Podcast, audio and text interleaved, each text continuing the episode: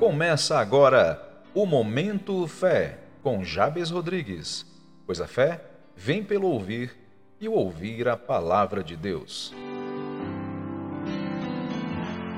No Momento Fé de hoje, lemos no livro de Números, capítulo 5, do versículo 6 ao 7, onde está escrita a palavra do Senhor, que diz: Diga aos israelitas: quando um homem ou uma mulher prejudicar outra pessoa e, portanto, ofender o Senhor, será culpado. Confessará o pecado que cometeu, fará restituição total, acrescentará um quinto a esse valor e entregará tudo a quem ele prejudicou. A maioria de nós já sentiu a dor da injustiça. Os bens podem sofrer danos ou ser roubados por exemplo, podemos ter perdido por descuido de alguém uma pessoa que amamos. Em geral, nenhuma compensação pelo sofrimento é suficiente. Essa passagem, no entanto, mostra, como parte da lei de Deus, o conceito da restituição. Restituir significa prover compensação ou remuneração das perdas experimentadas por alguém, oriundas de atos alheios. O texto bíblico deixa claro que não era suficiente dizer apenas sinto muito, por favor me desculpe, foi sem querer. Não se trata disso. Deus estabeleceu que o culpado tinha de devolver o que fora tomado e pagar juros pelo que fizera. Confessar implica restituir. A justiça nem sempre é feita neste mundo imperfeito. Em geral, não está em nosso poder exigir e receber remuneração por danos causados por terceiros. É necessário empregar, em muitos casos, esforço buscando seus direitos na justiça terrena.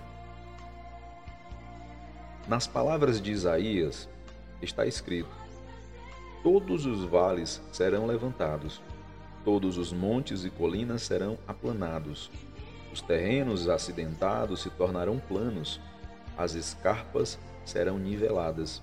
Isaías 44.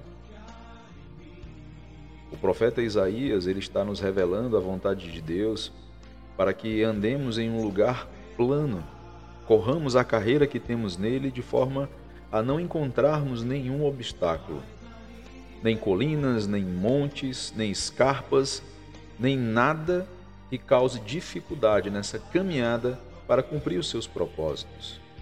É importante que sejam niveladas as nossas relações, que estejam nivelados os nossos sentimentos, que sejam niveladas todas as pendências que venhamos a ter com o nosso próximo.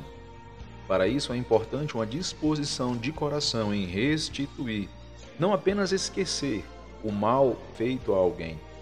É importante que haja também um desejo no coração de restituição, porque isso demonstra um sentimento sincero, uma disposição sincera de transformar a dor em alegria, em transformar a perda em recompensa. Isso significa que aquela pessoa que sofreu dano tem valor. O que ela pensa e os seus sentimentos são importantes. E da mesma forma, aquele que tenha te ofendido, ainda que ele não te restitua aquilo que você merece, é importante que haja liberação de perdão para que você também não fique preso a amarras espirituais, amarras emocionais, a pesos, a vales, a montes, a escarpas, sem pedras, sem tropeço, sem peso, sem condenação. Liberar o perdão não significa consentir, não significa concordar com o dano sofrido, com a ação daquela pessoa, que muitas vezes pode ter agido de forma inconsciente e na maioria das vezes o é.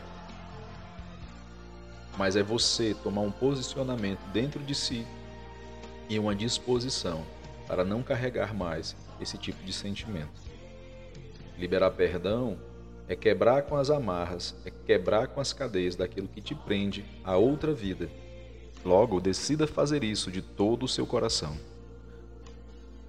Pergunte ao Senhor se precisa desculpar-se e restaurar qualquer coisa em seu passado, ore a Ele sobre isso. A alegria e a liberdade produzidas pela consciência limpa te levarão a um novo nível de intimidade com Deus. Tenha certeza disso. Não adie mais. Aproveite essa grande oportunidade que Deus lhe dá hoje para tomar essa decisão. Isso será libertador. Eu gostaria que você fizesse uma oração comigo. Repita comigo. Deus, peço que me mostre se feri alguém, e se o fiz, como posso acertar as coisas com aquela pessoa, de modo que tudo fique bem entre nós. Ajuda-me, Senhor, a pedir perdão. Quero ter a consciência sempre limpa, para que nada atrapalhe a aproximação e a relação que eu tenho contigo. Amém.